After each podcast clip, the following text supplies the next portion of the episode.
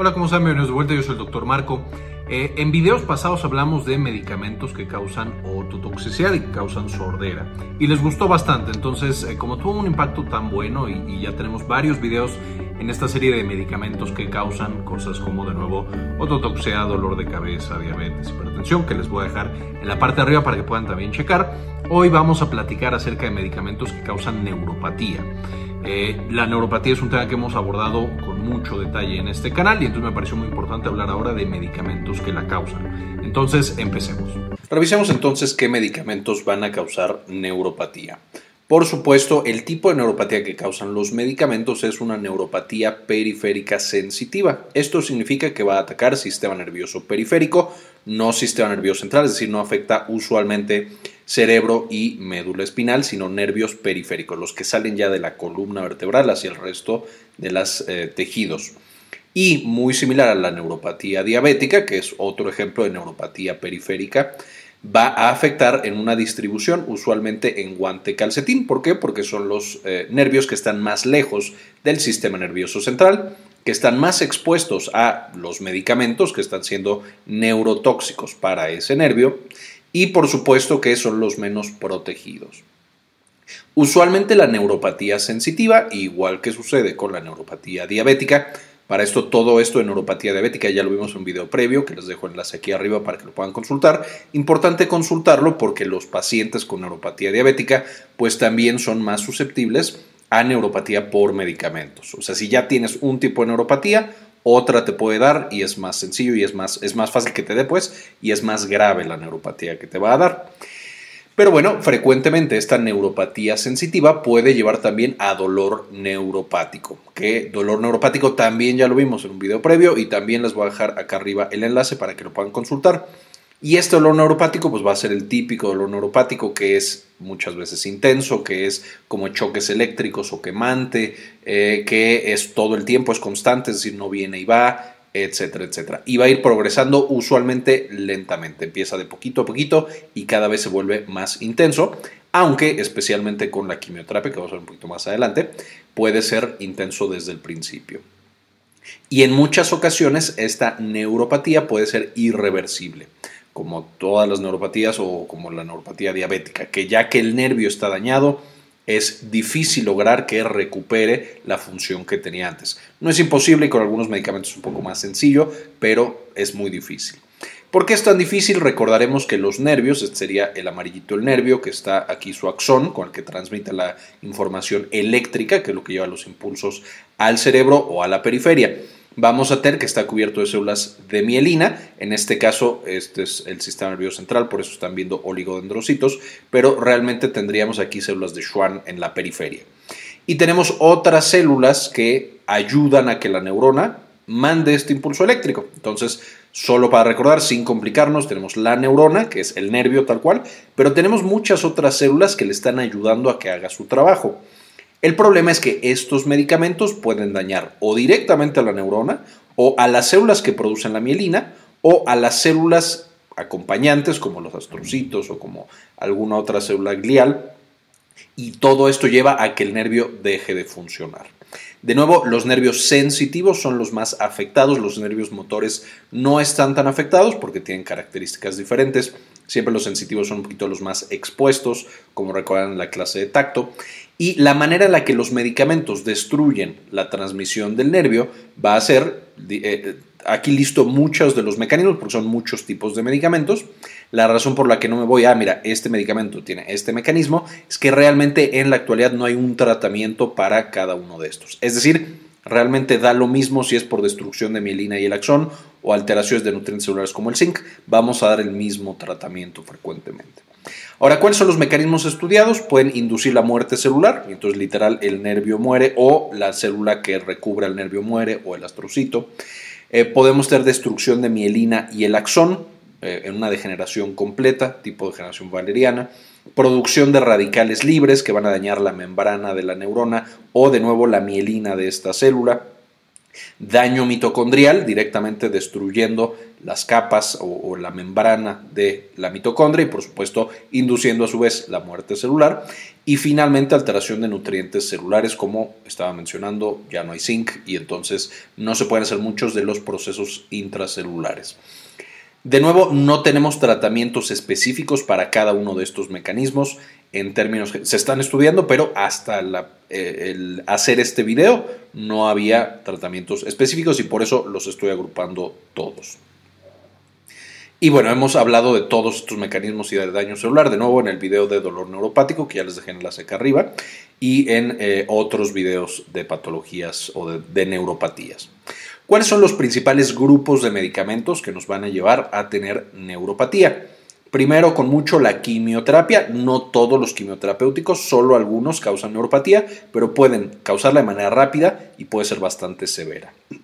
En número dos, más frecuente, antibióticos. Y aquí antibióticos usualmente pensamos en medicamentos para destruir bacterias y por supuesto que sí hay dentro de este grupo, pero también tenemos entre los que causan neuropatía medicamentos contra la tuberculosis, medicamentos antivirales específicamente contra el VIH y antiparasitarios específicamente contra la malaria. Vamos a tener también medicamentos usados para enfermedades neurológicas que causan neuropatía y finalmente contra enfermedades cardiovasculares.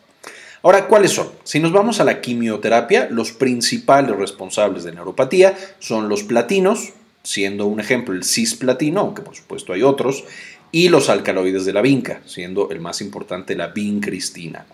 El tercero o el tercer grupo de importancia, los taxanos como el paclitaxel, también frecuentemente lo generan. Estos tres pueden causar una neuropatía bastante rápido, especialmente en dosis altas para tratar el cáncer que tiene el paciente. Usualmente la neuropatía es irreversible y usualmente eh, eh, afecta de nuevo a la parte sensitiva, aunque a dosis muy altas incluso puede llegar a afectar un poco la parte motora y causando un poco de debilidad.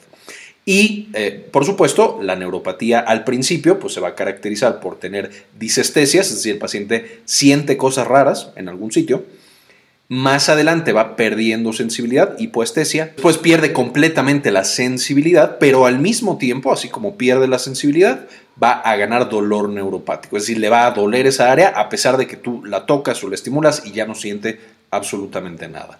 Eh, de nuevo puede ser bastante severa esta neuropatía. Los medicamentos inmunomoduladores, también hablando de inmunomoduladores para el manejo del cáncer, pueden causar neuropatía, siendo la talidomida el principal ejemplo. Eh, las versiones más nuevas de talidomida, como lenalidomida, no causan tan frecuentemente neuropatía. Se están estudiando porque en teoría son similares, pero hasta ahora parece que o es mucho, mucho menos frecuente o incluso la lenalidomida podría no causarla o causarla solo en eventos muy raros. Aquí en inmunomoduladores ya no lo puse, pero otros medicamentos como interferones y algunos incluso anticuerpos monoclonales pueden causar también neuropatía, pero no son tan frecuentes, entonces por eso dejo de ejemplo la talidomida, que sería el más importante. Y las epotilonas, como, como la ixabepilona, de nuevo también causan neuropatías. No son tan usadas, de hecho eh, en México me parece que, eh, y no soy oncólogo, entonces a lo mejor estoy equivocado, pero me parece que es mucho más frecuente encontrar platinos y alcaloides de vinquitaxanos que epotilonas. Pero bueno, si hay algún oncólogo aquí viendo, seguro me podrá corregir. Después pasamos a los antibióticos, que de nuevo aquí estamos hablando de medicamentos que matan muchas cosas, no solo bacterias.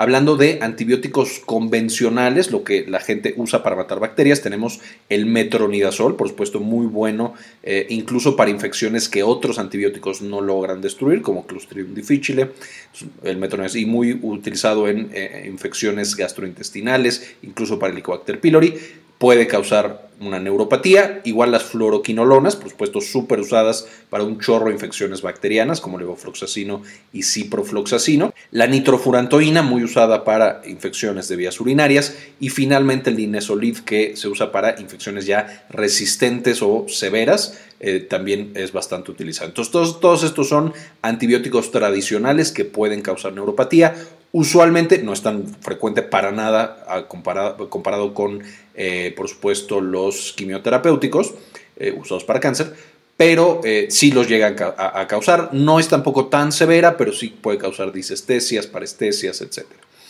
Después tenemos la dapsona, utilizado para el manejo de la lepra, la isoniazida y el, etambutol, utilizado para el tratamiento de la tuberculosis, por supuesto. El cloranfenicol que se usa para algunas infecciones, aunque ya realmente no se usa tan frecuentemente de manera sistémica, son más bien como tópico, gotas de los ojos y demás. De manera tópica es extremadamente raro que cause neuropatía eh, de este tipo sensitiva, periférica y demás. Eh, pero bueno, eh, es más bien con la administración sistémica. Y luego tengo la hidroxicloroquina, que se usa por supuesto para el manejo de la malaria, y la salcitabina como antirretroviral contra el VIH. No son los únicos medicamentos que, por ejemplo, antirretrovirales que causan neuropatía o antimaláricos y paratarios que causan neuropatía, pero sí son de los más frecuentes y por eso me pareció bueno incluirlos como grupo. Recordando que además de la hidroxicloroquina, por ejemplo, la cloroquina, y además de la salcitabina, otros antirretrovirales pueden llegar también a causar neuropatía de este tipo, causada por medicamentos. Ahora cuando nos vamos al último grupo, cardiovascular o de neuro, los junté porque son muy poquitos para salud cardiovascular, principalmente son antiarrítmicos como la miodarona o la procainamida, eh, que de nuevo se usan para controlar ciertos tipos de arritmias, e hidralacina, un tipo de antihipertensivo, pueden causar neuropatía. Y para enfermedades neurológicas, la fenitoína, utilizada para el manejo de la epilepsia, puede causar neuropatía. Y el disulfiram para el manejo del alcoholismo puede también llegar a causar neuropatía. De nuevo, todos estos no es tan frecuente la neuropatía. Eh, de nuevo, los quimioterapéuticos serían los más, más frecuentes.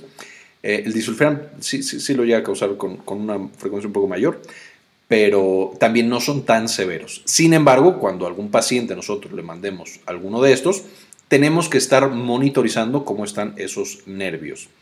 Y entonces, con esto, ¿qué hacemos? Primero que nada, tenemos que, de nuevo, evaluar constantemente la función nerviosa de sus pacientes, la función nerviosa sensitiva en particular. Podemos hablar también la motora, ya que estamos ahí, pero la sensitiva es extremadamente importante.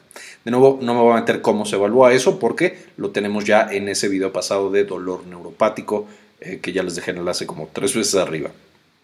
Dos, tratar de no combinar con otros medicamentos que causan neuropatía, es decir, si ya le estoy dando medicamento para la tuberculosis, pues entonces ahora, no sé, trato de evitar el otro medicamento antiarrítmico, por poner un ejemplo.